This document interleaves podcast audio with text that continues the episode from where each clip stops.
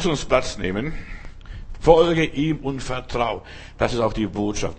Wir predigen Christus, aber tun müssen die Leute, die Zuhörer dann selbst, verstehst du, das nimmt der liebe Gott uns nicht ab. Und genau deshalb Folge und Vertrau. Mein Thema heute ist, Gott verwandelt unser Leben. Er gibt uns neue Voraussetzungen, neuen Start. Wir können bei Null anfangen und wieder von vorne anfangen und einfach unser Leben wieder neu aufbauen. Ist jemand in Christus, dann ist er eine neue Kreatur, eine neue Schöpfung. Und das ist was Schönes, wenn ich weiß, Gott verwandelt mich. Er macht aus Wüstensand Gartenland. So singen wir auch an einem Lied. Ich lade dich ganz herzlich ein zu den nächsten Gottesdiensten hier. Am Mittwoch wird das Thema sein, achte auf deine Gedanken. Pass auf, was du denkst. Nicht nur, was du siehst und was du hörst, sondern was du denkst. Der Teufel versucht uns Gedanken einzupflanzen. Also versucht uns irgendwie eine negative Meinung zu geben über irgendjemand oder versucht uns Kritik ins Herz zu streuen. Weißt du, der Teufel ist ein Fuchs. Er geht umher und streut bösen Samen aus.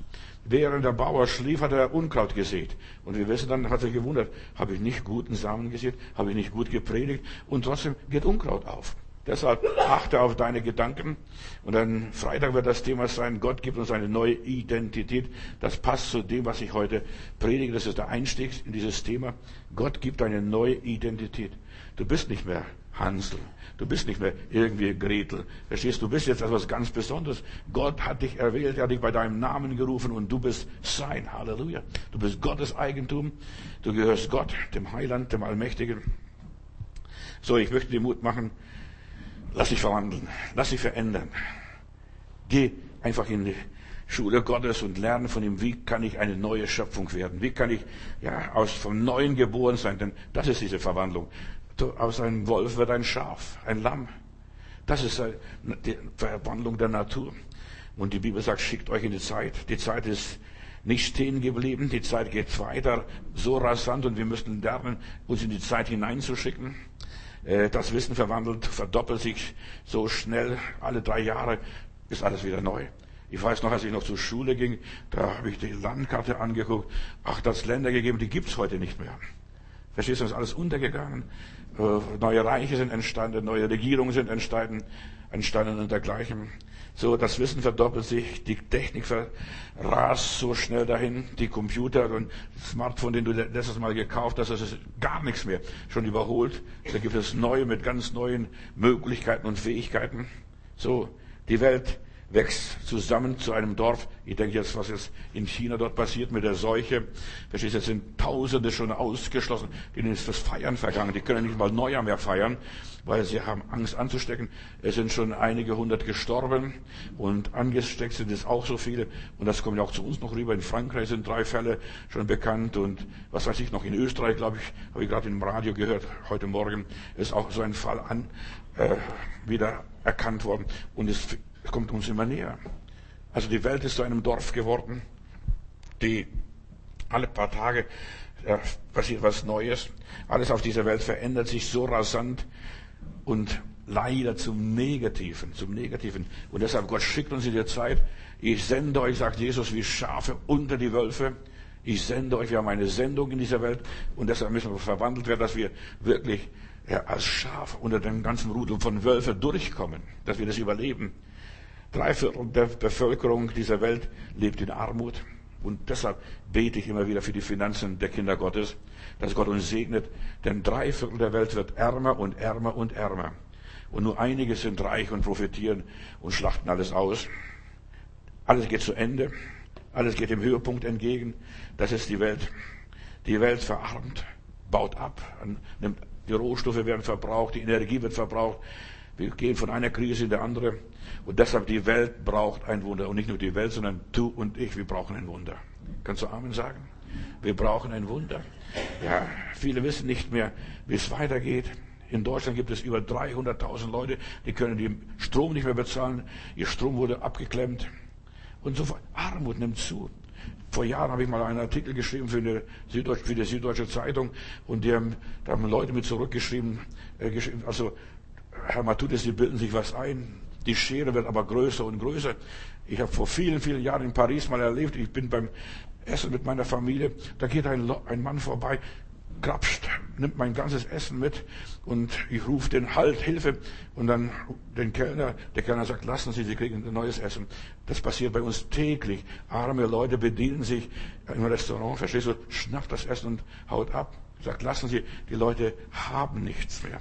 Und das ist Mundraub. Mundraub.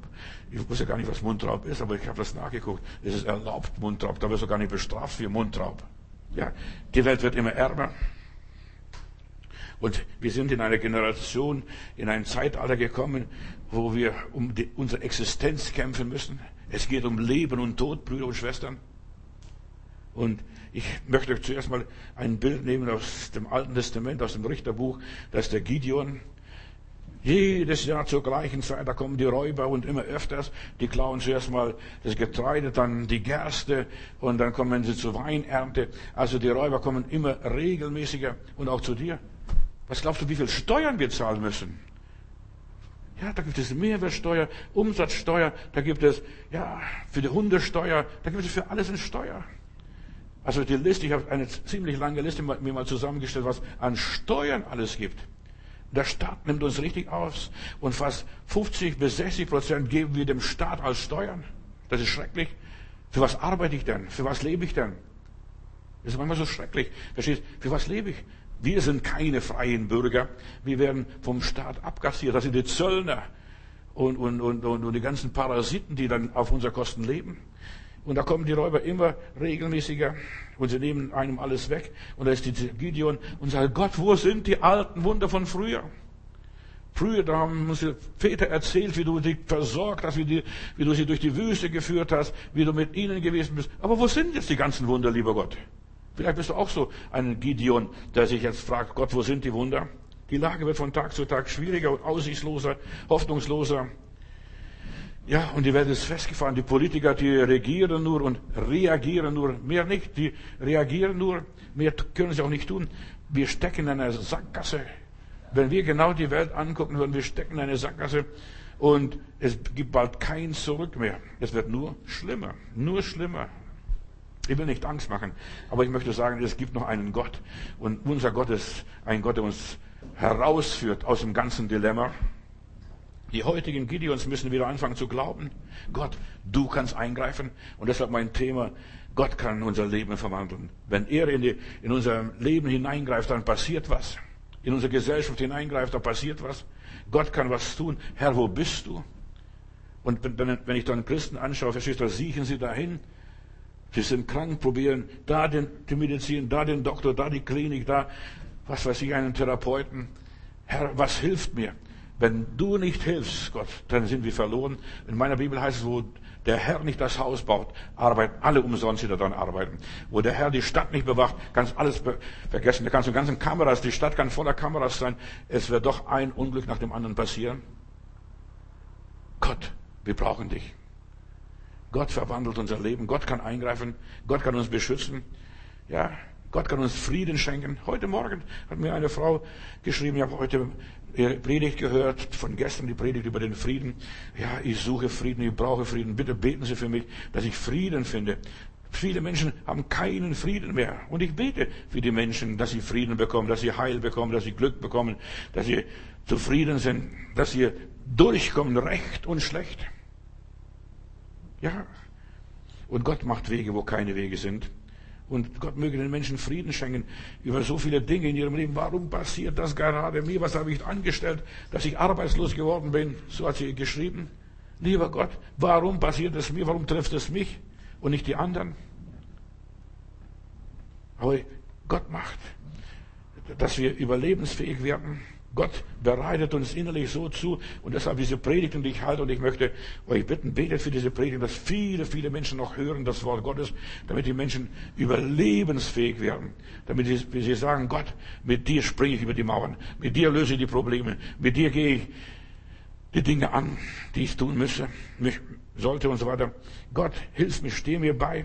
Wenn Gott uns nicht beisteht, wenn er uns nicht hilft, wenn er uns nicht unter die Flügel greift, wenn der Heilige Geist uns nicht Weisheit und Erkenntnis gibt. Wir werden uns im Kreis drehen und im eigenen Saft schworen. Herr, ich brauche eine Offenbarung von dir. Ja, das ist unser Leben. Gott verwandelt unser Leben. Gott gibt meinem, deinem Leben das richtige Programm. Und weißt du, was das richtige Programm Gottes ist? Dass wir mit wenig gut auskommen. Halleluja. Das, das, das kann ich gar nicht erklären, wie das funktioniert. Mit wenig viel auskommen. Fünf Brötchen und zwei Fische und mit denen werden Tausende gespeist. Das macht der liebe Gott, ihr Lieben. Er gibt uns den richtigen Geist, die richtige Vision, wie man das richtig macht.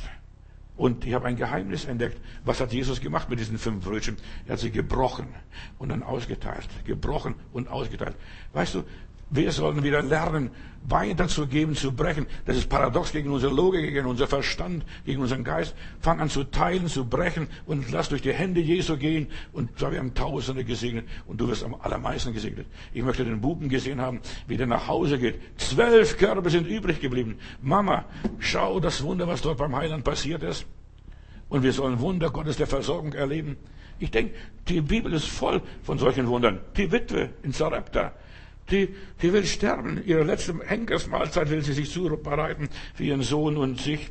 Und dann kommt so ein alter Prophet vorbei und sagt, was machst du so? Ich sammle Holz und wir wollen die letzte Mahlzeit uns zubereiten. Dann sagt er, schön, wunderbar, back einen Kuchen. Und dann sagt er, sie sagt, ja, das werde ich machen, Kuchen backen. Und dann sagt er, bring mir zuerst den Kuchen. Du siehst, trachte zuerst nach dem Reich Gottes und dann wird dir alles zufallen. Halleluja. Ist ein Geheimnis. Das wirst du nicht verstehen. Das liest du auch in keinem Buch. Das lernt man auch in keiner Schule. Das muss der Heilige Geist einem geben und zeigen, wie man das macht. Der Prophet, das ist so ein Bild für den Heiligen Geist. Der kommt vorbei. Und du, 18 Monate hat die Frau immer Kuchen gehabt. Ist das nicht herrlich? 18 Monate. Und die anderen haben nur geguckt, wie, wie, wie macht man diese arme Witwe? Denn die Witwen und Waisen, die waren unterversorgt in der damaligen Gesellschaft. So alle unterversorgten, Gott versorgt. Und Gott kann dich versorgen, wie den alten Elia, denn der wusste, er versorgt mich mit Raben durch die Raben. Du, ich sag dir, wir werden vielleicht Wunder erleben, dass die Spatzen uns versorgen. Die Tauben. Ja, die Raben. Wenn die, die Raben den Elia versorgen konnten, Gott kann Wunder wirken und wir brauchen Versorgungswunder. Das ist, wie Gott die Situation verwandelt. Herr, greif ein, greif ein in unsere Mitte. Und Gott will uns in diese Zeit hineinschicken, dass wir aus allem was machen. Als Geschäftsmann ist es so wichtig, dass du als, nicht nur sagst, ich mache jetzt Geschäft für einen großen Konzern, für eine große Firma. Vergiss die ganzen großen Firmen, die sind auch bald pleite, glaub mir das. Die gehen alle den Bach runter. Wenn du gute Geschäfte machen möchtest, ich sag dir, du brauchst eine Nische. Ja, so eine Nische. Da findest du irgendwo, ja, dass da das ist ein Patent, das ist eine Möglichkeit. Wir sollten wieder lernen, durch den Heiligen Geist geführt zu werden, einen offenen Himmel zu sehen und dass Gott uns Nischen öffnet. Für unser Geschäft. Ja, da machst du irgendwann Geschäft. Vielleicht musst du sogar schwarz arbeiten. Weißt du, die Zeit ist heute ganz anders. Frag nicht so viel, diskutier nicht so viel, tu etwas. Finde eine Nische in deinem persönlichen Leben. Gott wird dich versorgen, dass du up to date, aktuell bist, dass du durch den Heiligen Geist auf den neuesten Stand bist in der Wirtschaft, da, ja, guck mal, Schnürsenkel, die müssen, solche und solche Schnürsenkel brauchen die Leute. Die, ja, und plötzlich kannst du nur mit Schnürsenkeln Geschäfte machen. Entdecke eine Nische. Nicht bei Coca-Cola, verstehst die haben genug Saft. Aber finde was anderes, was die Leute gerne trinken und gerne genießen. Je mehr du Gott verstehst, je mehr du Gott vertraust, je mehr du Gott Recht gibst in deinem Leben, desto mehr erlebst du die Herrlichkeit Gottes, wie Gott dich trägt, wie Gott dich versorgt, wer dein mageres Leben verändert und verwandelt. Plötzlich geht's dir blenden. Gott trägt die Steine durch. Wir haben gesungen durch, auf herrliche Auen, auf Adlersflügeln werden wir getragen durch das tosende Meer. Unten tobt die Hölle. Aber du wirst von Gott getragen. Und das ist ein Wunder. Gott trägt dich durch. Ich kann dir sogar vielleicht sagen, vielleicht wird Gott dich so versorgen, dass du gar keinen Appetit groß hast. Du sagst also, ich weiß nicht, äh, ich habe alles, mein Kühlschrank ist voll, aber ich habe keinen großen Appetit. Verstehst? Und schon da versorgt dich Gott für, für Wochen und Monate. Du hast keinen großen Appetit. Du wirst genährt von Luft und Liebe. Ja, sowas gibt's auch. Ich habe ich hab einen katholischen äh, Priester oder Ordensmann kennengelernt, der lebte ja 70 Tage nur mit der Hostie, mit dem Abendmahl, verstehst du? Und das war alles, was er jeden Tag hat er nur Abendmahl genommen und das war alles. Und Gott hat ihn 70 Tage versorgt und sagte, ich weiß gar nicht, ich habe keinen Appetit. Mir reicht, wenn ich am Tisch des Herrn bin, wenn ich die Hostie nehme. Ich bin gesegnet. Weißt du, vielleicht wirst du durchs Abendmahl gesegnet. Auch wenn es nur ein Krümel ist. Auch die Hündlein leben von den Brosamen, die von des Herrn Tisch fallen. Verstehst? Wir müssen vielleicht, ja, nicht mehr so pingelig sein. So viele Leute sind so pingelig. Was glaubst du, wie viel Obst und wie viel Gemüse und wie viel ja, Lebensmittel heute weggeworfen wird? Tonnenweise. Ja, aber sowas essen wir nicht. Wir sind vornehm. Vielleicht musst du das machen. Das ist auch Mundraub. Als ich in Belgrad vor Jahren, das sind schon viele Jahre her, da schlaf ich in im Gasthaus oder im fünften Stock und dann sehe ich unten, wie Leute die Mülleimer leeren und einmal einpacken, das Gemüse und so weiter. Zuerst habe ich gedacht, Mensch, jetzt wirklich so Abend dann erzähle ich unten, was ich heute gesehen habe, in der, also in der Gemeinde in Gottesdienst, sage, weißt du, die können nichts mehr kaufen, die sind arm, die sind pleite. Und deshalb, sie nehmen das und da sind noch gute Sachen dabei. Das sind vielleicht von 20 Jahren schon her, dass ich das gesehen habe. Bei uns wird es auch, kommt es immer näher und immer näher. Es gibt das ganze Apps, verstehst du, wo dann abends die Lebensmittel da verteilt werden und du was abholen kannst. Schick dich in die Zeit. Sei nicht so pingelig, nicht so perfekt. Das kann man nicht. Guck mal, der Elia wurde von Raben versorgt. Glaubst du, dass die Raben ihm Schnitzel gebracht haben aus, aus Bioanbau? Vergiss das. Nein, das ist Kadaver, was, der, was die Raben gefressen haben. Und das haben sie dem Elia gebracht. Aber der Elia als Prophet, eigentlich sollte er sagen, nein, danke, ich rühre nichts Unreines an. Aber der hat davon gegessen, 18 Monate und überlebt. Und frisches Wasser hat er gehabt, bis das Wasser aufhörte. Je mehr du Gott verstehst, was Gott ist, deshalb hör auch diese Predigten hier, äh, die ich gehalten habe, auch die älteren Predigten. Wie ist Gott? Wie arbeitet Gott? Was ist überhaupt Gott? Die meisten Leute haben gar keine Ahnung, was Gott ist. Die denken da, irgend so ein alter Mann über Wolken weit, der dann auf dem Thron sitzt, auf dem einen Auge blind, mit dem anderen Ohr Staub. Verstehst? Nein. Gott ist Gott, der in dir wohnen möchte. Wir sind Kinder des Allerhöchsten. Wir sind das Ebenbild Gottes. Wenn du Gott sehen möchtest, schau deinen Bruder, deine Schwester an, schau mich an und du wirst sehen, das ist Gott. Hier, wenn wir auf der Straße gucken, ob es jetzt Türken sind oder, oder äh, Moslems sind oder was, egal. Gott ist in jedem Menschen. Gott hat seinen Odem eingehaucht und der Mensch wurde eine lebendige Seele. Lasst uns ein bisschen weiter denken als nur unser Horizont. Wir, verstehst du, nur wir Weiße. Ja, Gott liebt auch die Farbigen, er liebt die Leute sogar mit den Schlitzaugen, deshalb hat er so viele gemacht in China. Ja, die Chinesen. 1,4 Milliarden Menschen mit Schlitzaugen. Gott liebt die Menschen. Gott liebt die anderen Rassen, nicht nur die Deutschen. Lass uns nichts einbilden. Deshalb wir sollten mehr und mehr die Pläne Gottes mit der Menschheit verstehen, was Gott mit den Menschen möchte. Wer Gott richtig versteht, versteht das Leben, versteht auch zu leben und er versteht aus allem was zu machen. Weißt du, du kannst aus allem was machen. Bloß du bist vielleicht noch gar nicht draufgekommen, dass du aus allem was machen kannst. Gott ist der große Verwandler, darüber will ich sprechen. Ich denke nur, in Kana, das erste Wunder Jesu war ein Wunder der Verwandlung. Der Herr Jesus macht aus Wasser Wein. Ist das nicht wunderbar? Da wäre die ganze Hochzeit geplatzt. Stell dir mal vor, die ganze, das ganze Fest wäre geplatzt und Jesus macht aus Wasser Wein. Und der Herr Jesus verwandelt Dinge, verwandelt Menschen, verwandelt alles. Er macht aus Sünder Heilige. Das ist eine, das größte Wunder überhaupt für mich dass er aus mir, armen Menschen, ein Kind Gottes gemacht hat, ein Sünder. Und Gott hat uns zu Heiligen gemacht. Ich habe noch keinen Nimbus, keinen Heiligenschein. Das ist nicht nötig.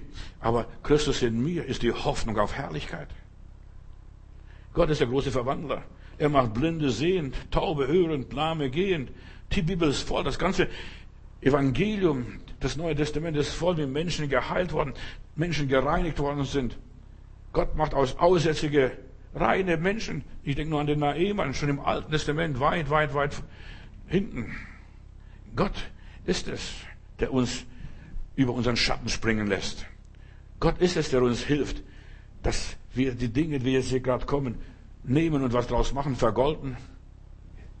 Ja, plötzlich, ja, du erlebst so viel Schlechtes, so viel Negatives. Und weißt du was? Die meisten Leute, die richtig das Leben verstanden haben, was sie machen, die schreiben aus dem, ja, was sie alles erlebt haben, was sie durchgemacht haben, die schreiben eine Biografie. Und schon hat das Buch eine Millionenauflage. Die Schweizer sind sehr kluge Menschen. Gott segne die Schweizer. Die Schweizer haben Berge und Berge ist so ein Bild für Probleme. Und weißt du, was die Schweizer machen? Vor jedem Berg haben sie eine bis zwei Seilbahnen.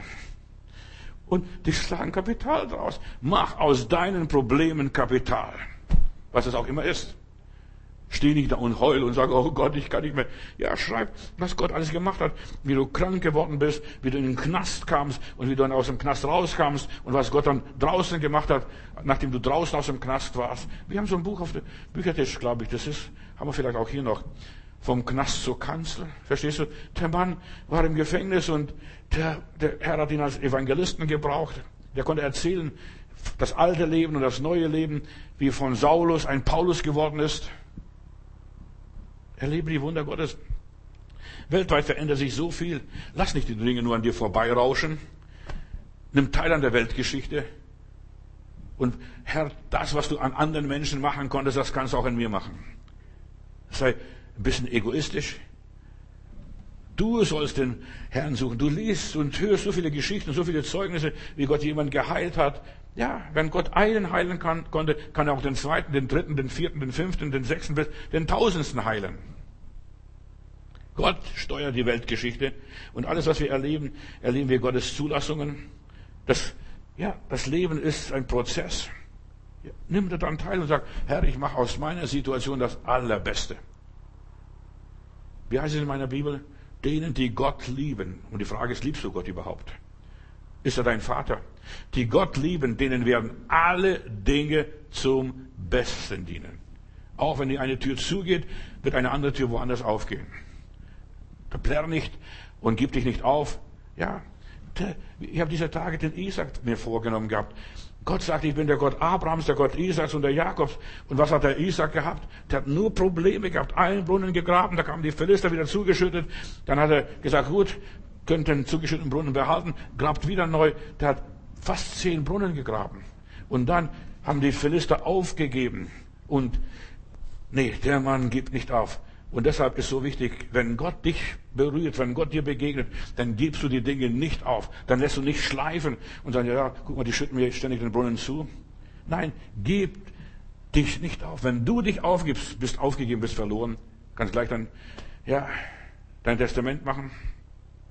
Gott ist, der alles steuert. Und wer Gott versteht, versteht die Welt. Der sieht die Dinge ganz anders. Dann sagst du, ja, ich bin vielleicht todkrank, vielleicht sterbenskrank, aber mein Oberarzt, mein Gott, der hat alles unter Kontrolle. Der ist der Chef. Und du wirst merken, wenn du Gott als die Autorität für dein Leben achtest und sagst, wer ist der Herr? Jesus Christus ist der Herr. Das konnten die Römer nicht verkraften. Deshalb haben sie die Christen so verfolgt und gehetzt und äh, bekämpft, weil die gesagt haben, Jesus ist Herr, nicht der Kaiser, nicht die Regierung, nicht der König, der Herr ist Herr. Und was sagt Jesus? Mir ist gegeben alle Gewalt im Himmel, auf Erden und unter der Erde. Trau Jesus noch was zu, trau Gott noch was zu. Aber heutzutage traut keiner was Gott zu? Ach, die Kirche, ach, die Kirche. Was glaubst du, wie viele wie viel Briefe wir bekommen, Peter? Was die Leute alle so schreiben auf unserer Homepage. Verstehst du? Die schimpfen, die Kirche soll sich einpacken, die Kirche hat versagt und so weiter. Nein, die Menschen haben versagt, aber Gott versagt nicht.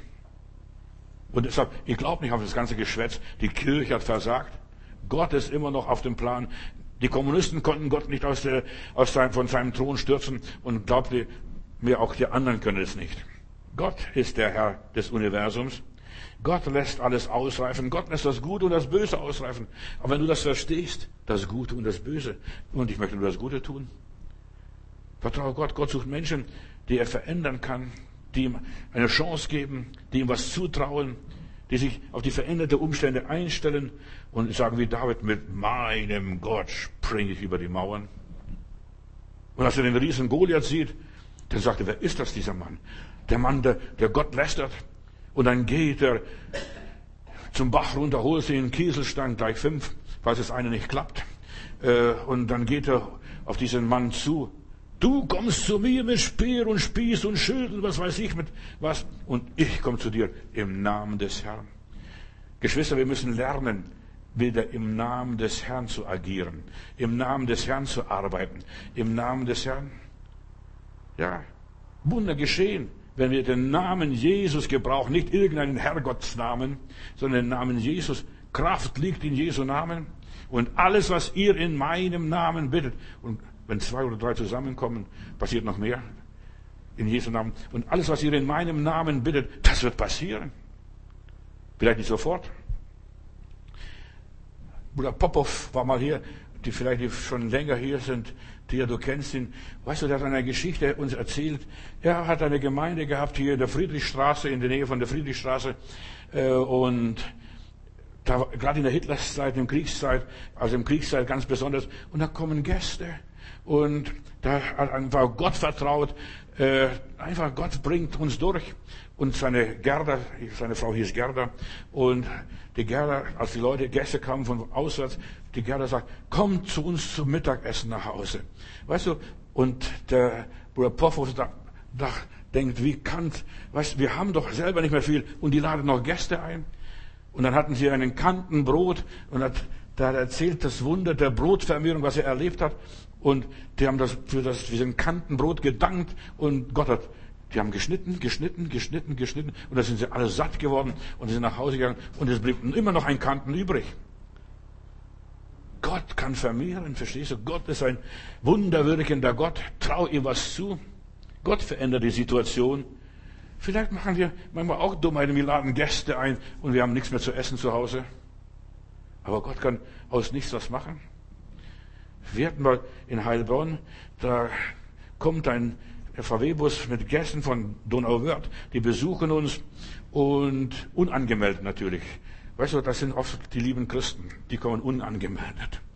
Und dann kommen sie unangemeldet und wir haben zu Hause nichts gehabt und so weiter. Und es war schon abends, die Geschäfte waren schon, waren schon, schon zu.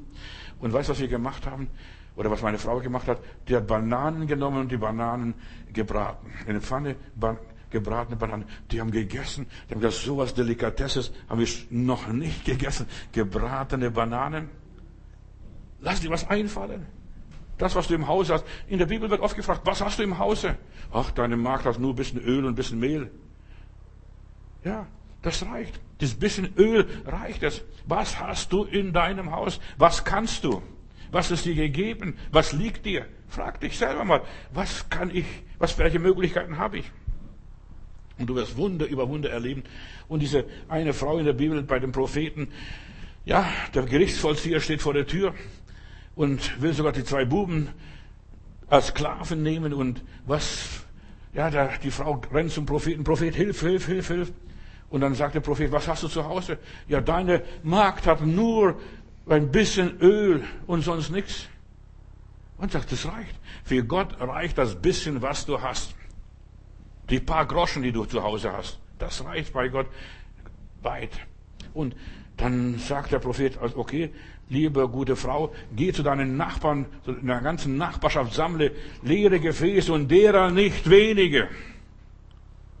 Du siehst, man muss dumm sein, sich was sagen lassen. Und die geht und sagt zu der Nachbarin, kannst du mir ein leeres Gefäß geben? Hast du noch einen Topf, einen Kochtopf, eine, ja, was weiß ich, eine Büchse? Eine Vase, oder ist egal. Und die sammelt alle leere Gefäße. In der Stadt reden die Leute, so eine verrückte Frau da, die glaubt an Wunder und die sammelt alle leere Gefäße. Und weißt du, was dann passiert? Dann geht sie wieder zum Propheten. Prophet, was soll ich jetzt machen? Ich will dir sagen, wie Gott Wunder wirkt, wie Gott Dinge verwandelt und verändert. Lerne aus diesen biblischen Geschichten. Du musst manchmal naiv sein, einfältig sein. Nicht dumm, einfältig sich was sagen lassen von dem lieben Gott. Und dann sagt der Prophet, und jetzt gehst in deine Kammer, wo diese ganzen leeren Gefäße sind, du und deine beiden Buben, und schließ die Tür zu. Ein, ein Befehl zum Beten, um Wunder zu, erwirken, zu, zu erreichen und, und zu erleben. Bete, schließ die Tür zu. Da soll kein Mensch wissen, was da passiert. Wie du das fabrizierst, wie du das zauberst oder was weiß ich, was du da machst. Das geht niemand was an. Ja, und dann nimmt sie das bisschen Öl, die Kanne und schüttet ein Gefäß, das ist voll. Der Junge reicht das nächste Gefäß und alle leeren Gefäße wurden voll. Und dann fragt sie jetzt, was soll ich jetzt machen, Prophet? Und dann sagt der Prophet, geh und verkaufe das Öl und bezahl deine Schulden und von dem Rest sollst du selber leben. Ist das nicht fantastisch? Verstehst? Das ist Wunder. Und solche Wunder erlebt man, wenn man Gott vertraut. Aber man muss absolut gehorsam Gott sein und einfach sich sagen lassen und tun, was die innere Stimme sagt. Ich komme nachher auf den Punkt. Wie kommen wir dazu, dass wir das tun, was Gott will? Gott lässt alles ausreifen. Gott lässt uns zum Nullpunkt kommen, bevor er etwas tut. Wie geschieht was? Denk drüber nach. Gott sucht Menschen, die flexibel sind, die Gott kennen, die die Welt sehen, die die Probleme mit reellen Augen sehen. Ja, wir haben nichts mehr. Wir haben nur noch ein bisschen Mehl, ein bisschen Öl. Das reicht beim Weinten nicht. Und dann versuch das, was du siehst und was Gott sagt, auf einen Nenner zu bringen irgendwo. Versuch das einfach mal. Die Welt, die Probleme, die Nöte. Und dann wirst du deine Wunder erleben. Nicht dein blaues Wunder, sondern das göttliche Wunder. Viele Menschen denken, da werde ich ein blaues Wunder erleben, ich werde mich blamieren, die werden auslachen, steht morgen in der BZ und es kommt noch ins Fernsehen. Und es ist so wichtig, dass wir den Geist der Prophetie haben, den Geist der Offenbarung haben. Und das brauchst du, um Wunder zu erleben. Ja, Gott will Wunder tun. Gott verwandelt dein Leben. Aber von nichts kommt nichts. Von nichts kommt nichts. Ich denke nur an Josef. Der, der kam auf den Thron. Er hat einen Traum gehabt für sein Leben. Und zuerst einmal, wenn du einen Traum für dein Leben hast, dann läuft alles zuerst mal schief. Gott sei Dank. Läuft alles schief, da geht alles daneben, es wird immer schlimmer, siebenmal schlimmer sogar. Das passiert, wenn du einen Traum hast. Deine Brüder, deine Geschwister lachen dich aus. Verspotten dich. Der Träumer kommt jetzt. Ja. Ich denke auch an die anderen Propheten der Bibel. Du brauchst einen prophetischen Geist, um Wunder zu erleben, dass du eine Vision hast. Diesen Monat habe ich darüber gesprochen, über Vision. Du musst eine Vision haben, ich werde gesund, ich werde stark, ich werde verreisen, ich werde was unternehmen, ich werde die Welt auf den Kopf stellen. Du brauchst eine Vision. Nicht du, der Herr Doktor hat mir die Diagnose gegeben, ich werde morgen sterben. Ja, nimm das, dann wirst du sterben. Ich kann das auch schriftlich geben hier, dass du stirbst nach deinem Glauben wird es geschehen. Das, was du glaubst. Gott gibt dir eine neue Identität. Und ich werde leben. Lies mal Psalm 91. Und ich werde leben und die Taten des Herrn verkündigen. Auch wenn ich morgen sterbe. Ich werde mich nicht umbringen lassen. Vom Teufel schon gar nicht. Von den Problemen schon gar nicht. So. Denk an die Männer, an Daniel. Daniel betet, der lässt sich sein Gebetsleben nicht zerstören. Der Teufel möchte dein Gebetsleben zerstören. Und wenn er das kann, wenn er das schafft, hat er in deinem Leben gewonnen. Aber lass dich dein Gebetsleben nicht zerstören. Bete weiter. Ob die Welt untergeht oder nicht. Ob die Sinnflut kommt oder nicht. Oder ob das Wasser steigt oder nicht. Bete weiter. Und dann wird er deswegen noch, noch in die Löwengrube geworfen. Oder die drei Jungs in Babylon, die sollen niederfallen und diesen Gott Marduk anbeten. So ein Quatsch die Götzen anbeten. Ich werde meinen Gott nicht anbeten, haben die drei gesagt. Wir bleiben fest zum unserem Herrn, zum Gott Abrahams, Gott Isaaks und Gott Jakobs. Und die blieben fest stehen. Die haben sich nicht vom Fleck gerührt. Dann, das war ja schrecklich. Dann wurde gleich gedroht, ihr kommt in den Ofen und ihr werdet, werdet verbrannt. Und der Ofen wurde noch siebenmal heißer gemacht. Überleg einfach, was ihr gesagt habt. Es wird noch siebenmal schlimmer, vielleicht sogar zehnmal. Und die haben gesagt, nein, auch wenn die Flöten spielen und wenn die Pfeifen pfeifen und wenn die Pauken droh, äh, toben und donnern und, und Krach machen, wir bleiben stehen. Und dann sind sie gefesselt worden und ins Feuer geworfen worden und sie sind singend in den Ofen gegangen. Wenn du Probleme hast, ich sage dir ein Geheimnis, wenn du Schwierigkeiten hast, wenn du in großer Not bist, fang an zu singen, dem Teufel zum Trotz. Fang an zu singen. Halleluja, Halleluja. Wenn du nicht keine Lieder hast, dann singen in anderen Sprachen. Verstehst du, wenn es dir die Sprache verschlagen hat? Singen in Sprachen. In neuen Zungen lobe den Herrn. Weißt du, der Teufel wird sich ärgern, grün und blau, wenn er sieht, dass du Gott lobst und preist. Du weißt nicht, was du den Kindern vorsetzen sollst, aber du preist Gott trotzdem. Wir haben Geschichten hier, sogar in der Neuzeit. Georg Müller, Lilian Drescher, die waren Die haben Waisenhäuser gehabt und die haben nichts vorzusetzen gehabt. Und die haben gesagt, sogar vor leeren Teller haben die Kinder gebetet beim Georg Müller in Bristol und hier bei Lilian Drescher in Ägypten. Die haben gebetet. Oh Gott, wir haben nichts, aber wir erwarten ein Wunder. Und beim Lilian Drescher war dann so, plötzlich kommt ein Jeep vorgefahren, mit britischen Soldaten steigen aus und die suchen die Lilian Drescher und die war gerade im Gebet vor leeren Tellern. Tolle Biografie. Die hat geglaubt. Und, dann, und sie hat fast tausend Kinder gehabt. Mubarak, dieser spätere Präsident Ägyptens, war einer dieser Kinder, die sie aufgegabelt hat und dort groß geworden ist. Und ja, und dann sagt dieser General, ja, alles was wir, wir stecken im Suezkanal, die Suezkrise damals, wir stecken hier in der Krise, wir können nicht weiter, da verfault alles. Wenn Sie die Lebensmittel runter vom Schiff holen, die können alles haben, was auf dem Schiff ist, alle Lebensmittel. Und für den Rest des Krieges, solange der Krieg dort war, war sie versorgt. Fang an, vor leerem Teller zu sitzen und zu sagen, Gott, ich danke dir. Ich kann mir ja nicht einmal eine Brühe leisten, nicht einmal ein paar Kartoffeln, verstehst du? Fang an, Gott zu danken, zu loben und zu preisen, dem Teufel zum Trotz. Und wir müssen lernen, dem Teufel zum Trotz einfach zu trotzen. Wir sind Trotzkis. Ja, wir sind Trotzkis. Wir trotzen dem Teufel, trotzen der Welt, trotzen der, den Umständen.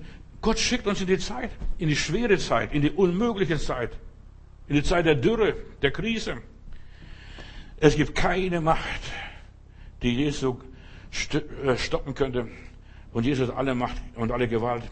Du musst von Gott geschult werden. Wie mache ich das? Deshalb predige ich, höre diese Predigten ja, regelmäßig an und ich bringe jedes Mal was Neues. Ich versuche immer wieder was Neues zu bringen. Zumindest lass mich von Gott schenken. Die Welt ist in Umbruch. Auch du bist im Umbruch. Und ohne den Heiligen Geist wirst du diesen Umbruch nicht überleben.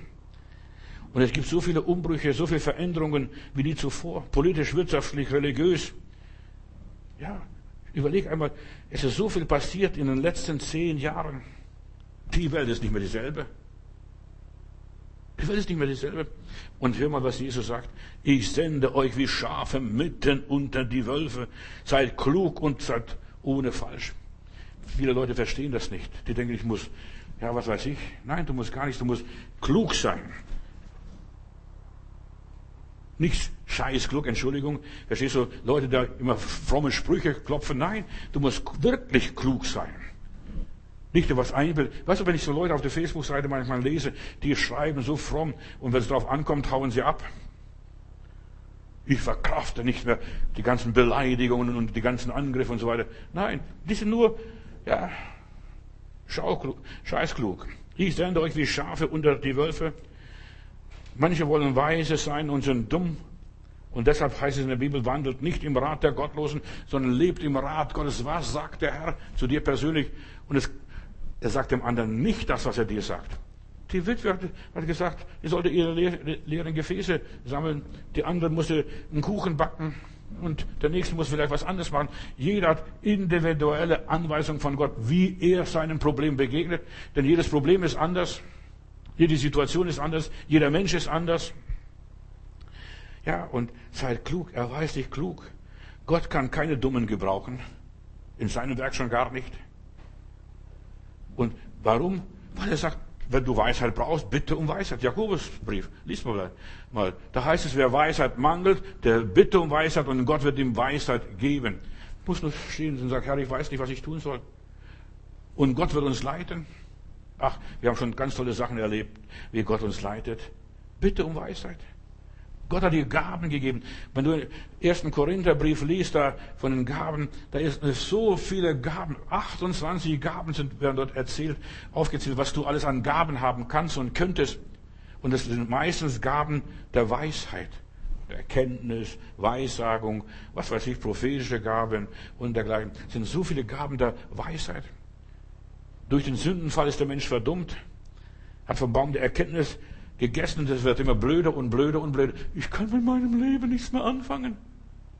Wenn du an den Herrn Jesus Christus glaubst, da fängst du erst richtig zu leben, da lebst du auf, bist erfüllt von der Weisheit Gottes. Ach, ich habe gar nicht so viel Geld, dass ich so das und das und das alles leiste und mache und so weiter. Ich kann nur auf dem Fleck arbeiten, ich kann nur an der Stelle hier sitzen und arbeiten. Seit dem Sündenfall ist der Mensch krank. Ein Teil der Wiederherstellung Gottes ist es, und das ist, was Gott macht, ständig. Er erneuert uns von Tag zu Tag. Er erneuert unser Denken. Er erneuert unsere Gefühle. Er erneuert unseren Verstand. Und wir müssen Tag für Tag wieder neue Einsicht bekommen, Ansicht, neue Erleuchtung, neue Selbsterkenntnis. Ich vermag nichts, aber ich vermag alles durch den, der mich mächtig macht, Jesus Christus. Ja, plötzlich merkst du, du, ich kann auch dem Stuhl schlafen, brauche keine weiche Matratze. Oder ich kann das und das tun. Ja, du bekommst Selbsterkenntnis. Und der Heilige Geist, in der Bibel heißt es, Gott hat uns nicht gegeben einen Geist der Furcht, sondern einen Geist der Kühnheit, einen Geist der Besonnenheit. Weißt du, was das ist? Du machst die Augen zu, gibst Gas und fährst durch. Dann sagst du, ja, das haben wir nicht in der Fahrschule gelernt. Nein, das, was, was ich hier predige, lernst du in keiner Gemeinde und in keiner Schule, in keiner Fahrschule. Vertrau dem Herrn. Du musst deinen Verstand nicht nur an der Garderobe abgeben wie deine Klamotten. Gebrauche deinen Verstand. Bitte den Herrn um Erleuchtung, um Weisheitsgaben. Unser Wissen kommt von oben. Guck mal, der Herr Jesus, der konnte sich mit jeder Lage zurechtfinden. Menschen, die geglaubt haben, denk an Moses in, durch die Wüste. 40 Jahre führte die Israeliten durch, Wüste, durch die Wüste. Und er kommt mit jeder Situation zurecht. Der, der glaubt, der kommt mit jeder Situation zurecht, Brüder und Schwestern.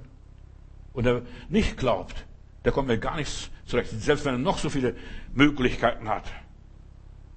Und Förderer und Lobbyisten. Das Werk der Wiederherstellung ist, dass du wieder einsiehst, erkennst, wieder die Erleuchtung hast. Ah, dieses Aha-Erlebnis. Gott verwandelt uns, aber wir müssen es zulassen, dass er das tut. Wir müssen ihm die Erlaubnis geben und einwilligen und einverstanden sein. Ja, Herr, dein Wille geschehe. Die Wunder passieren. Guck mal, die Mutter Maria, du, an der bleibe ich hängen. Äh, diese Mutter Maria, die hat keinen Mann oder den sie hat, der will sie verlassen und und dann sagt sie, mir geschehe, wie du gesagt hast. Du brauchst nicht mehr. Du brauchst nicht mehr Geld. Du musst nur wissen, was Gott dir gesagt hat. Ein Rema-Wort. Nicht nur ein Bibelwort. Logos. Du brauchst ein Rema. Wenn wir auf Gott eingehen, und das ist, Gott ist in uns. Weißt du, in sich gehen. Auf Gott eingehen. In sich gehen den inneren Frieden finden, was ich gestern gepredigt habe. Gott, ja, unseren Willen geben. Meinen Willen gebe ich Gott. Herr, ich komme nicht zurecht. Ich bin fertig. Vor gar nicht so langer Zeit ist mir was passiert. Äh, ich bin da in der Friedrichstraße da hinten, also in der Gegend, da sehe ich, wie eine Frau versucht, ihr Auto einzuparken. Und ich bin vorbeigelaufen, da musste ich was erledigen in einem Büro. Mein Auto stand woanders. Dann sage ich, liebe Dame, kann ich Ihnen helfen? Nein, der hat gedacht, ich will ihr, will ihr Auto stehlen. Ich habe gesagt, aber ich parke für Sie ein. Die hat so, sich so gedreht und sie ist nicht reingekommen. Und es war eigentlich kinderleicht. Ich, dann habe ich gesagt, Sie können dabei stehen, ich gebe sogar mein Portemonnaie Ihnen, verstehst? Verstehen Sie? Damit Sie mir vertrauen. Ich will nicht Ihr Auto klauen. Und dann habe ich es eingepackt und dann habe ich mein Portemonnaie wieder geholt von der Frau. Sie sagt, ich habe mich so bemüht und geschwitzt, bin nicht zurechtgekommen. Lass, denn, lass jemand, der das kann, dein Problem lösen. Und Jesus, er kann alles. Es ist nicht nur Phrase, es ist nicht nur irgendwie so Spruch. Nein, er kann alles. Er kann alles. Lass Jesus ran. Er will dir nichts klauen. Er will dir das Auto nicht wegnehmen. Oder den Segen, die Freude oder was du auch alles erlebst. Gott vergewaltigt niemand. Er geht nur so weit, was du ihm erlaubst. Deshalb erlaubt Gott. Herr, mach du ein Wunder. Du kannst alles. Du kannst alles. Manche glauben, wenn man sich, ja, mein Vater hat diesen Spruch gehabt, gehabt immer, der hat immer drauf geglaubt, weißt du, verinnerliche. Wenn jemand die Nase bohrt und buhlt, dann denkt er, der, ja, der geht ins Innere. Verstehst? Blödsinn. Mein Vater hat immer solche Bauernsprüche gehabt. Ja. Finger in die Nase stecken, ist das schon innere Betrachtung, verstehst du? Hat er gedacht, machst du Innenforschung, was bei dir drin ist?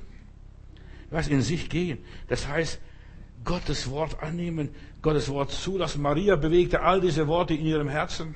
Wie geschehe, wie du gesagt hast, hat die Frau gesagt. Bewege die Worte Gottes in deinem Herzen. Was er sagt, nimm das zu Herzen. Nicht ins Kopf Zu Herzen musst du das nehmen. Gottes Worte muss man zu Herzen nehmen. Was mit uns geschieht, sind wir allein verantwortlich, Geschwister.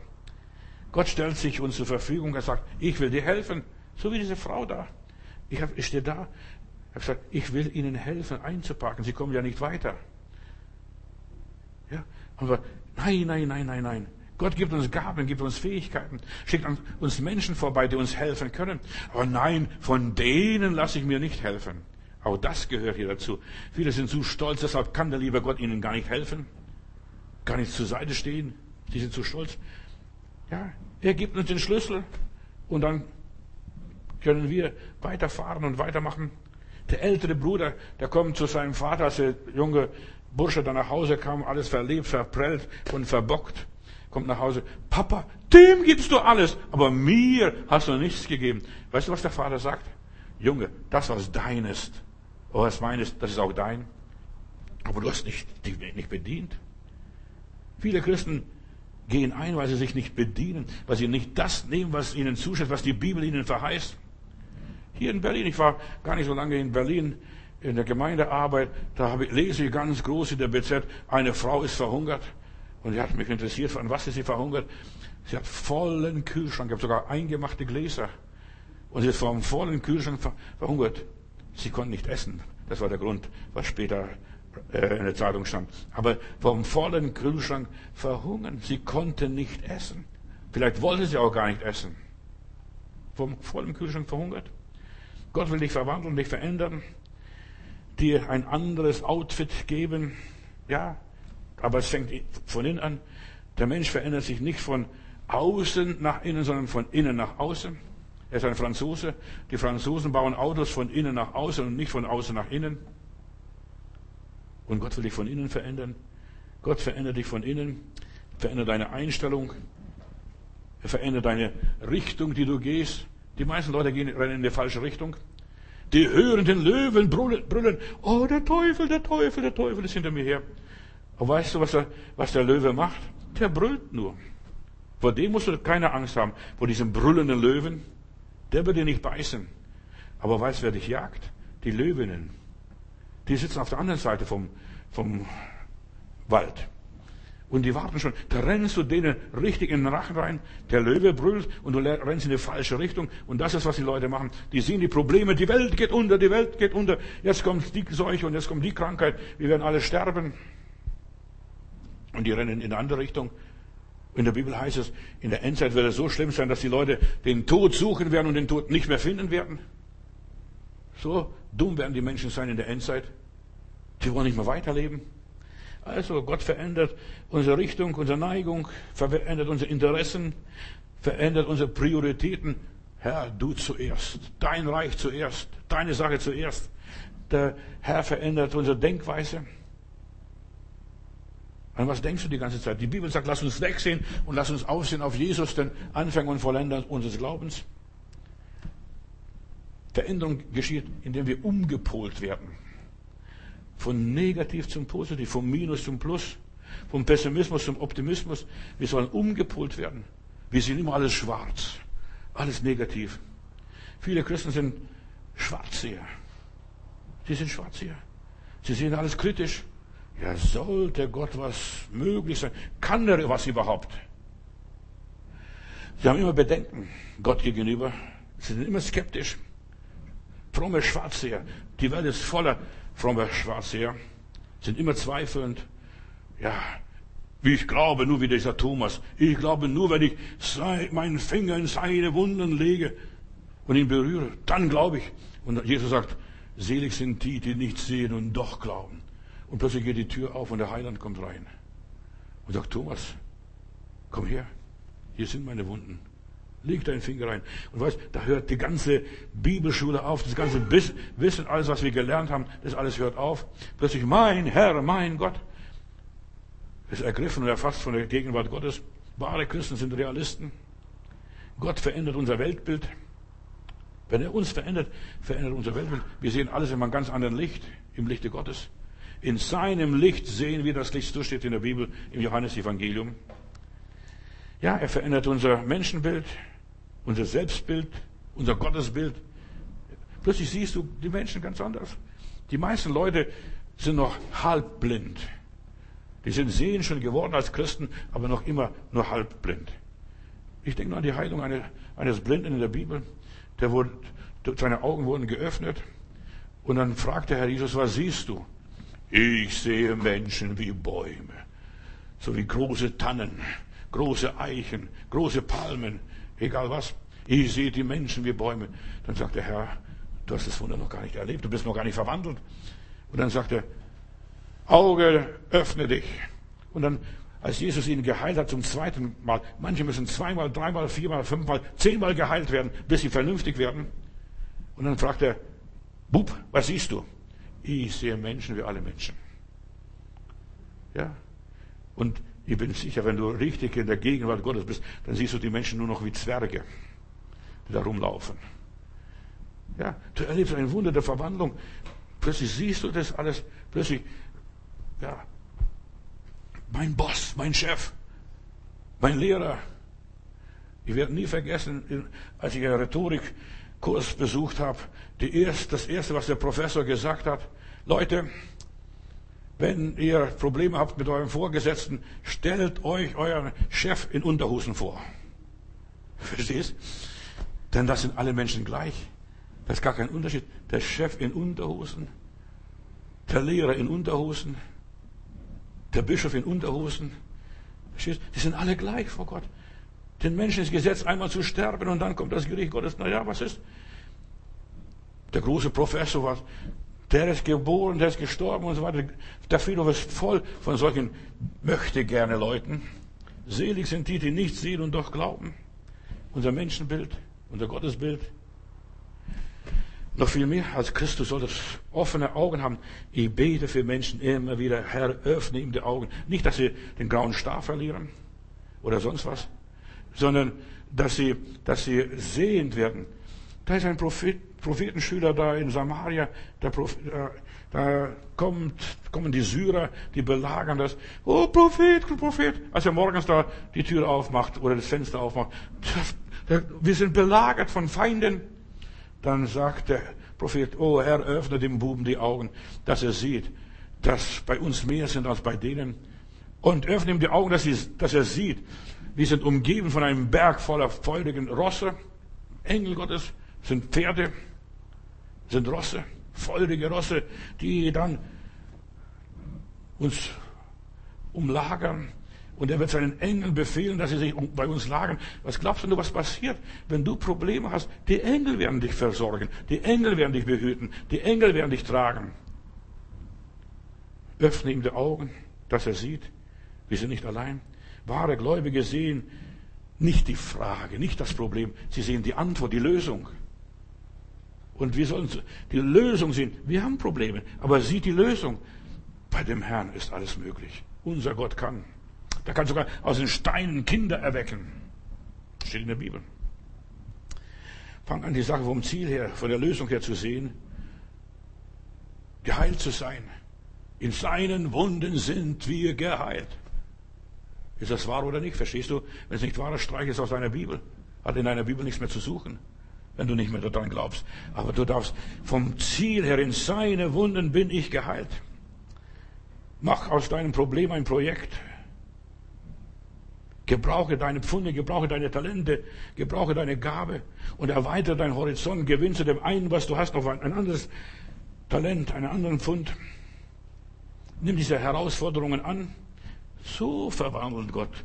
Nicht, dass du jetzt einfach sitzt und plötzlich wirst du ein Hase oder, und ein Bär. Diese Wunder gibt's nicht. Aber du sollst die Herausforderung nehmen. Und ich sende euch wie Schafe mitten unter die Wölfe. Plötzlich bist du jemand anders. Ja, lass dich provozieren. Ja, aber Gott, es geht mir auf die Nerven. Ja, knack die harten Nüsse. Geh in den Feuerofen. Auch wenn Gott uns nicht behütet, wir werden unsere Knie nicht beugen. Wir werden nicht kapitulieren. Wir werden nicht klein beigeben. Wir werden keine Kompromisse machen. Das ist nämlich, was heute die Leute wollen. Kompromisse machen. Gefälligkeiten. Hab keine Angst vor den Schwierigkeiten. Die Israeliten, als sie ins gelobte Land kamen, das haben alle Christen diese gleichen Probleme anscheinend, wie die alten Israeliten. Die haben Kundschafter rausgeschickt, die haben erkundigt, wie das Land ist. Das Land ist wunderbar, wunderbar. Aber dort gibt es Riesen und feste Städten. Und dann zehn, zehn Kundschafter sagten, wir können nicht, wir wollen nicht, also wir wollen nicht von den Riesen erschlagen werden. Und dann sind nur zwei Leute, die glauben, Josef und Kaleb. Und wir werden die Riesen wie Brot fressen. Guten Appetit. Guten Appetit. Seid klug wie die Schlangen, heißt es weiter in der Bibel. Wer dein Überwinder. Seid klug wie die Schlangen und arglos wie die Tauben. Wir sollen klug werden, Geschwister. Herr, lehre uns bedenken. So wird man klug. Herr, lehre uns zu bedenken, dass wir sterben müssen, dass wir sterblich sind, auf dass wir klug werden. Werde klug. Wer erkennt, dass er sterblich ist, dass alles vergänglich ist, der wird klug, der kauft die Zeit aus. Ja, da denkt er, du, bis 100 sind noch 30 Jahre, bis ich 100 Jahre alt bin. Verstehst du? Da muss ich schnell was tun, da muss schnell was passieren, die Zeit auskaufen. Je älter du wirst, desto ja, wie kürzer ist dein Leben. Nur noch 70 Jahre, verstehst du? Und was ist dann bis auf 100, wenn man das schafft überhaupt? Wer das weiß, dass er sterblich ist, der redet nicht mehr großspurig. Wer weiß, dass er sterblich ist, der wird ruhiger. Der nimmt das Ding nicht mehr so dramatisch, so tragisch. Der nimmt den Mund nicht mehr voll. Der prahlt sich nicht mehr. Wir müssen alle den Weg des Todes gehen. Bei Jesus sind die Kinder klug. Jesus sagt, wenn ihr nicht werdet wie die Kinder, könnt ihr nicht in das Reich der Himmel kommen. Und die Kinder sind klug. Die sind nicht dumm oder naiv. Die sind klug. Was heißt das eigentlich? Seid klug wie die, hier, wie er gesagt, wie die Schlangen, wie die Tauben, arglos. Die Kinder blicken das alles noch natürlich. Die sehen alles noch mit natürlichen Augen. Die kämpfen, streiten sich und die versöhnen sich wieder. Das sind Kinder. Es sei denn, die sind böse programmiert von den Eltern. Aber sonst, die Kinder sind sehr lieb, nett. Sie sehen und verstehen. Sie blicken durch. Denk nur an den Kaiser mit seinen Klamotten, der das durch die Gegend läuft und denkt, er hat die besten Kleider der Welt. Verstehst du? Und dann kommt so ein Bub vorbei. Merkt er nicht, dass er nackt ist? Und in diesem Märchen steckt eine große Wahrheit. Viele bilden sich was ein und merken nicht, dass sie nackt sind, bloß und jämmerlich, wie es in der Bibel einmal steht. Ja, die Kinder sind einfach. Sie sagen so kinderleicht, die schütteln das aus dem Ärmel. Die studieren noch nicht, die waren noch nicht mal in der Schule, die können nicht mal lesen. Die verstehen es. Die Einfachheit ist ihre Klugheit bei den Kindern. Die Einfachheit. Kinder sind selbstbescheiden, nüchtern. Die brauchen nicht viel. Ein Kind braucht höchstens fünf Spielsachen. Wenn der mehr Spielsachen hat, das Kind mehr Spielsachen hat, ist es schon falsch programmiert. Außerdem wird ein Bastard und kein anständiger Mensch. Fünf Spielsachen reicht. Eigentlich zwei, drei Spielsachen. mehr brauchst du als Kind nicht. Die heutige Welt ist überklug. Da werden die Kinder von den Klugen verachtet. Ja, du bist nur ein Kind, was willst du? Bei den Juden, die, das Kind hat keine Seele. Was will das Kind? Das ist ja noch gar kein Mensch. Erst mit zwölf wird er Mensch langsam. Und Jesus schickt die Gläubigen, geht zu den Kindern, lernt von ihnen. Ja, die Kinder sind klüger als die Weisen und die Gebildeten, hat der Herr Jesus gesagt. Die Weltweisen, weißt du, was die Weltweisen sind? Die Wölfe. Die Weltweisen sind die Wölfe die Stolzen, die Eingebildeten, die Scheinheiligen, die Frommen, die Pharisäer. Ja, lerne von den Kindern. Sogar Paulus predigt im Hyde Park da in Athen, in, auf den Aeropark. Da predigt er und so weiter und erzählt dann plötzlich von der Auferstehung. Dann steht doch ein Student da von irgendeinem Philosophen. Was will der Lotterbube da erzählen? Obwohl Paulus ein intelligenter Mensch war. Lotterbube, wenn er von der Auferstehung spricht. Die meisten Leute haben keine Ahnung. Es gibt noch ein ewiges Leben, ein anderes Leben jenseits von Jordan, von der Auferstehung. Die Philosophen haben keine Antwort mit dem Leben nach dem Tod. Und ja, für die hört das Leben auf. Mit dem Tod ist alles zu Ende. Aber für uns Gläubige geht es richtig weiter. Deshalb lehre uns bedenken, dass wir sterblich sind. Für uns geht das Leben weiter. Ja, aber bei den Überklugen, Übergescheiten, da bleibt die Spucke weg. Der Lotterbube, was was will der erzählen? Man muss sich nicht schämen. Geschwister, ich schäme mich nicht am Evangelium Jesu Christi. Ich muss mich nicht schämen. Ich habe Fakten. Weil Jesus lebt, lebe ich auch morgen. Halleluja. Amen. Preis Gott. Aber ist noch nicht Schluss. Ja. Ich habe Argumente. Jesus lebt. Er ist auferstanden. Ich habe fundierte Informationen. Die Auferstehung Jesu ist mehr belegt, besser belegt als Sokrates und Plato mit seinen ganzen Sprüchen. Ja, ausgereift. Jesus 40 Tage ständig permanent den Leuten erschienen, könnte eine Predigt dafür davon halten. Ja, der, die Gebildeten haben keine Ahnung vom Übernatürlichen. Mit dem Tod ist alles zu Ende. Petrus und Johannes, da gehen der Tempeltür vorbei zum Beten und dieser Bettler kommt da und sagt, kannst du eine kleine Spende mir geben? Ihr seid doch so fromm, könnt ja helfen. Ja, hilft doch. Nächstenliebe. Die Leute kommen gleich mit Nächstenliebe und mit frommen Sprüchen. Und Petrus sagt, Gold und Silber habe ich nicht, aber das, was ich habe, das gebe ich dir. Im Namen Jesus steh auf. Und weißt du, was da passiert ist? Plötzlich springt der Mann auf und läuft die ganze Tempelhalle durch. Und im Verhör werden, wird, werden dann diese beiden Brüder ausgepeitscht zuerst einmal und dann müssen die hohen Priester zugeben, das sind noch einfache, ungelehrte Leute, die waren auf keine Uni, in keine Bibelschule oder in einer Fakultät, in einer, was weiß ich da. Aber sie waren mit Jesus. Das war das Geheimnis, sie waren mit Jesus. Gold und Silber haben wir nicht, aber das, was wir geben. Weißt du, auch wenn es ungelehrte Leute waren, aber sie konnten den Lahmen heilen. Halleluja. Auch wenn es einfache Leute waren, aber sie haben den geheilt.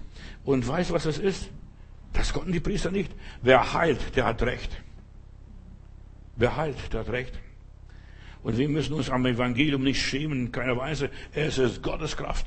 Alle, die richtig daran glauben, die werden da zurechtkommen. Gott ist dieser große Verwandler. Guck mal, 38 Jahre bettelt der Mann, passiert nichts. Und dann kommen diese zwei einfache, ungelehrte Leute vorbei und sagen, steh auf im Namen Jesu. Das ist Autorität. Dein Bruder, Doris, war gestern hier im Gottesdienst. Der sagt, was er hier erlebt hat, da bei der Salbung und der Segnung, das hat ihn umgehauen. Ja, und du siehst, die Kraft Gottes, da musst du nicht viel machen. Ich kann auch nicht viel machen. Ich kann nur beten. Und Gott ist der dann antwortet und reagiert. Die ganze Natur ist voll von Umwandlungen, Metamorphosen, Transformationen, die Pflanzen und so weiter, die verändern sich. Aus dem Halben kommen plötzlich Ehren, die Mineralien und so weiter. Eine, von, aus einer, einer Raupe wird ein Schmetterling. Aus einer Kaulquappe kommt ein Frosch. Ja, das passiert. In jedem Tümpel erleben wir die Umwandlung der Natur aus solche Kaulquappen, siehst du nur, die, die wimbeln, laufen, springen hin und her, da werden das Frösche. Wie mag das zugehen?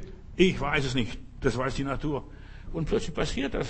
Und das auf Menschen übertragen. Eine der wichtigsten Veränderungen bei der Kaulquappe ist, wie es zum Frosch wird, ist, dass plötzlich die Atmung umgestellt wird. Vorher ist diese Larve im Wasser unten und lebt vom gelösten Sauerstoff im Wasser und dann, dann, sobald es so im Lurch wird und rauskommt, fängt es an richtig zu atmen. Und wenn du rauskommst aus deiner Pfütze, kannst du plötzlich atmen. Oh, wenn Friede mit Gott meine Seele durchdringt, mir ist wohl, mir ist wohl. Plötzlich verändert sich in dem Mund und der Nase bei diesem Frosch. Vorher hat er nur irgendwie Grünzeug gefressen, ein paar Algen gefressen im Wasser und jetzt frisst er Käferchen als Frosch. Ja, da verändert sich so viel. Und wenn Gott dein Leben verändert, kriegst du plötzlich Appetit für ganz andere Sachen, nicht nur Kuchen und Kekse und Schnitzeln. Ja, Gott will Wunder wirken. Die Natur ist voller Wunder. Wenn du jetzt, bald ist Frühling, bald werden wir das erleben, wie so plötzlich die ganze Natur erwacht. Die toten Bäume, die so kahl ausgesehen haben, die schlagen aus. Plötzlich, das, was so braun und kahl war, fängt an zu grün und zu wachsen. Und das passiert auch bei Menschen, wenn sie sich Gott ausliefern, da verändern sich alles Mögliche. Wie bei dieser Kaulquappe und Frosch. Plötzlich hat der Frosch ganz andere Augen. Passiert die Dinge ganz anders. Wenn Menschen von Gott verändert wurden, dann sehen sie alles anders miteinander. Sie werden erwachsen. Plötzlich sehen sie, wie sich alles so verändert. Sünder werden Heilige. Das wird alles plötzlich umgestellt. Die Atmung. Oh Herr, ich brauche dich, Jesus, ja, ich brauche dich, ich muss dich immer haben. Ohne dich bin ich null. Die Verdauung vom Lurch bis zum Frosch, da stellt sich die Verdauung um. Da lebst du ganz anders. Dein Sehen, dein ganzer Lebensstil verändert sich und deine Kiemen bilden sich rückwärts wieder. Du kannst wieder atmen.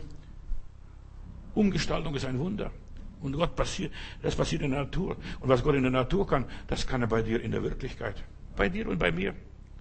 Gott, nimm das steinerne Herz aus meiner Brust und gib mir ein fleischendes Herz. Dieser Spruch hat mir so viel Spaß schon mal gemacht. Ich habe in Kiel evangelisiert, da verteile ich Traktate, da kommt eine intelligente Dame und dann gebe ich der Frau ein Traktat, herzliche Einladung in die Zeltmission. Dann sagt, damals war ich noch junger Mann, da sagte junger Mann, was haben Sie für eine Ahnung im Leben, vom Leben?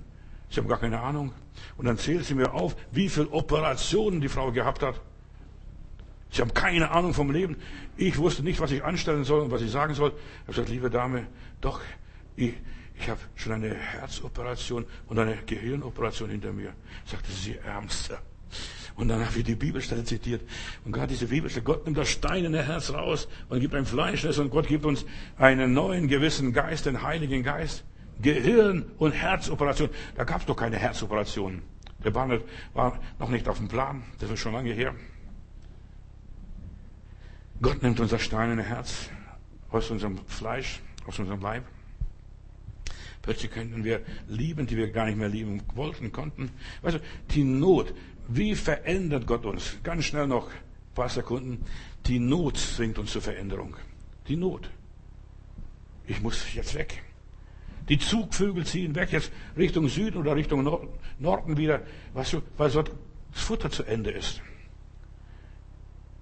Ja, die Not, der Wein geht aus. Verstehst du, jetzt muss Jesus eingreifen. Die Not ist, was die Veränderung schafft. Schon ganz am Anfang der Bibel, 1. Mose 1, da steht schon drin, die ganze Schöpfung begann mit gar nichts. Als die Erde wüst und leer war, ein Chaos war und der Heilige Geist da irgendwo über der, der Urflut brütete, da begann Gott was Neues zu schaffen. Es werde Licht und so weiter. Und dann kam wieder Kosmos in diese Welt. Gott greift ein, wenn die Probleme uns über den Kopf wachsen, wenn alles aussichtslos ist, wenn wir keine Lösung mehr haben. Herr, Herr, Herr. Ja, rufe den Namen des Herrn an und du wirst gerettet werden.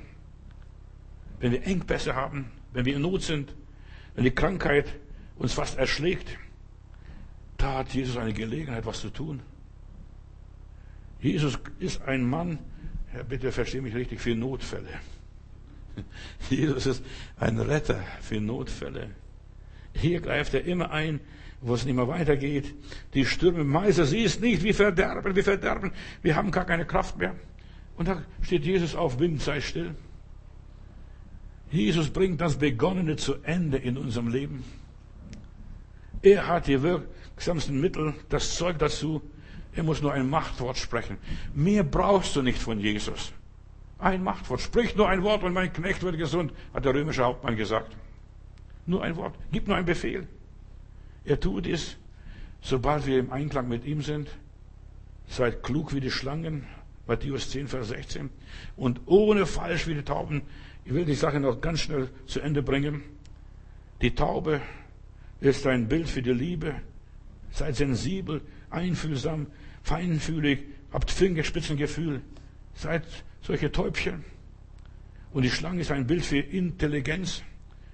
Die meisten Leute nehmen es für den Teufel, aber Jesus sagt hier, seid klug wie die Schlangen, weil sie mit ihrem Kopf alle Unebenheiten des Weges genau ertastet und mit ihrem Bauch ertastet. Das ist die Schlange. Die Schlange hat keine Beine. Früher vielleicht hat sie mal gehabt welche. Aber die ertastet mit dem Kopf und ihrem Bauch. Was heißt das für mich? Tauben wie Schlangen stehen für Geistesklarheit, natürliche Klugheit, gottgegebene Klugheit. Die haben das alles von Gott, die Schlange wie die Taube. Die Taube und die Schlange, die waren nie in der Schule. Sie haben nie ein Buch gelesen, nie studiert und dennoch sind sie klug. Und Jesus sagt, lernt von diesen Tieren. Ein Beispiel für die Klugheit ist es, von der Schlange und der Taube zu lernen. Und Jesus will unser Leben so verwandeln, du sollst klug sein. Ich schicke euch wie Schafe unter die Wölfe. Nimm deine Umgebung wahr. Durch deine Instinkte. Ganz arg wichtig. Fange an, deinen Instinkten zu folgen. Gebrauche deinen Verstand. Und zwar nicht hier den Verstand, sondern hier den Verstand im Herzen. Viele sind krank, weil sie ihrer Seele nicht folgen. Sie folgen ihren Träumen nicht, ihren Eingebungen nicht, sie folgen nicht der Offenbarung Gottes, sie folgen nicht der Leitung des Heiligen Geistes, sie folgen nicht der inneren Stimme. Folge deinem Herzen. Seid klug und ohne falsch. Folge dem Natürlichen, der Eingebung der Umstände. Ertaste wie die Schlange mit dem Bauch und mit dem Kopf die Umgebung. Und du wirst nicht umfallen. Und mit dir wird nichts passieren. Jesus verwandelt das Leben der Jünger, seine Jünger insbesondere. Und Jesus begegnet den Leuten und Petrus, Johannes und so. Und sofort verließen sie ihre Netze und folgten Jesus. Stell dir mal vor, sofort. Die haben nicht gesagt, wir müssen noch mal nachforschen oder mal untersuchen. Sie verließen sofort die Netze. Warum? Warum ist das passiert? Sie haben nicht lange überlegt. Sie haben sofort gehandelt. Sie haben begriffen, das ist unsere Chance, das ist unsere Gelegenheit. Sie haben der Stimme Gottes vernommen, anders als die Stimme irgendeines Predigers. Sie haben die Stimme Gottes vernommen, des guten Hirten. Die Welt konnte sie nicht abhalten, die Arbeit, der Vater konnte nicht abhalten, sogar nicht einmal die Frau konnte den Petrus abhalten, Jesus nachzufolgen. Sie verließen sofort die Netze, die menschlichen Gewohnheiten, die irdischen Güter, das Schiff, den Vater und so weiter. Nichts konnte sie zurückhalten. Was ist da los gewesen? Ich habe darüber mal nachgefragt, mir Gedanken gemacht. Diese Jünger, Seelen, die haben gespürt, hier ist Gott am Wirken. Hier ist der Herr. Und sie haben das Leben wahrgenommen, das Leben Gottes. Und sie fingen sofort aus dem Glauben zu leben. Sie fingen Feuer und sie brannten für den Herrn. Sie glühten für den Herrn. Die Menschen ja, haben die Kraft Gottes erlebt. Als die Jünger, die berufen worden sind, die Stimme gehört haben, gehorchten sie auf der Stelle und verließen die Netze. Ich habe eines gesehen, wenn Menschen sich noch lange überlegen, soll ich, soll ich nicht, soll ich nicht, und dann fangen sie die Knöpfe abzählen, soll ich, soll ich nicht und so weiter, und die werden es nie tun. Wer das zweite Mal nachdenkt, der Teufel kommt das zweite Mal und sagt, das ist alles Quatsch, lass die Finger bleiben, kannst du immer noch später machen. Wenn Gott zu dir redet, reagiere sofort. Spring sofort auf. Ja. Was der Herr sagt, Herr, bist du es? Und Petrus sagt, und der Herr sagt, ja, und er springt und wandelt auf dem Wasser. Die Fischer haben hier sofort re reagiert, ließen sich nicht von niemand abhalten, ließen sich nicht zweimal sagen. Sie gaben den inneren, der inneren Gewissheit Raum. Sie gehorchten dem Ruf Gottes. Und wie ist es bei mir, bei dir, bei uns persönlich? Muss der liebe Gott immer wieder brüllen, immer wieder reden und immer, immer so anklopfen und so weiter? Sind wir bereit, unser Leben zu verändern? Wie war es in den letzten zehn Jahren bei dir? Denk drüber nach. Bist du schon auf die Zukunft vorbereitet? Hat der Geist Gottes aus dir schon einen Heiligen machen können, einen neuen Menschen? Die Zukunft steht vor der Tür, Brüder und Schwestern. Die Welt steht kurz vor dem Bankrott. Da gibt es eine ganze Menge Veränderung, was um uns geschieht zwischen Geburt und dem Tod. Ja, das sind große Umwandlungen vom Lurch zum Frosch. Und ja, da ganz eine Kette von Veränderungen. Und Paulus sagt einmal, das, was ich früher war, das vergesse ich. Ich war mal ein Saulus, jetzt bin ich ein Paulus. Ich bin nicht mehr der Alte, obwohl ich noch derselbe bin. Das gleiche Leben lebe, aber ich bin jetzt ein Paulus geworden und nicht mehr ein Saulus. Ich habe eine neue Identität, eine neue Biografie. Unsere Welt bleibt die gleiche, deine Situation bleibt die gleiche, aber du bist jetzt ein Paulus. Und deshalb, wenn Gott Menschen berufen hat, hat er ihnen immer neue Namen gegeben. Abraham und Sarah, verstehst du?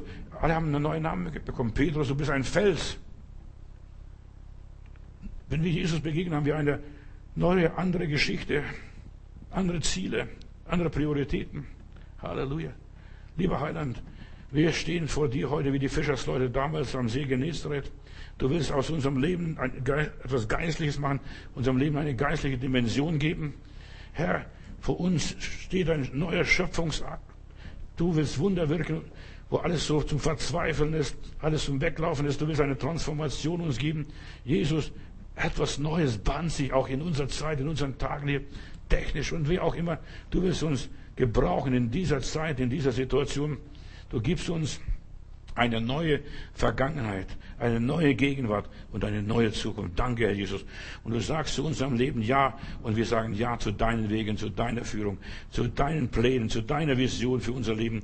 Und alles wird wieder gut werden, wenn wir dir vertrauen, wenn wir uns in deine Hände fallen lassen. Lieber Gott, du löst diese großen Prozesse der Umwandlung, der Veränderung in unserem Leben. Und ich bitte dich, Herr Jesus, wenn die, meine Zuhörer jetzt irgendwo noch das, die Predigt hören werden, hilft das, sie sagen, ja, bei mir auch. Herr, bei mir auch, bei uns auch. Herr, du beginnst etwas Neues. Wir pflügen ein Neues. Wir ackern, wir arbeiten noch und du wirst sehen, was in unserem Leben noch geschieht, Herr Jesus. Ich danke dir. Wir sind bereit, auf dein Wort einzugehen. Im Namen Jesu Christi. Amen. Preis Gott.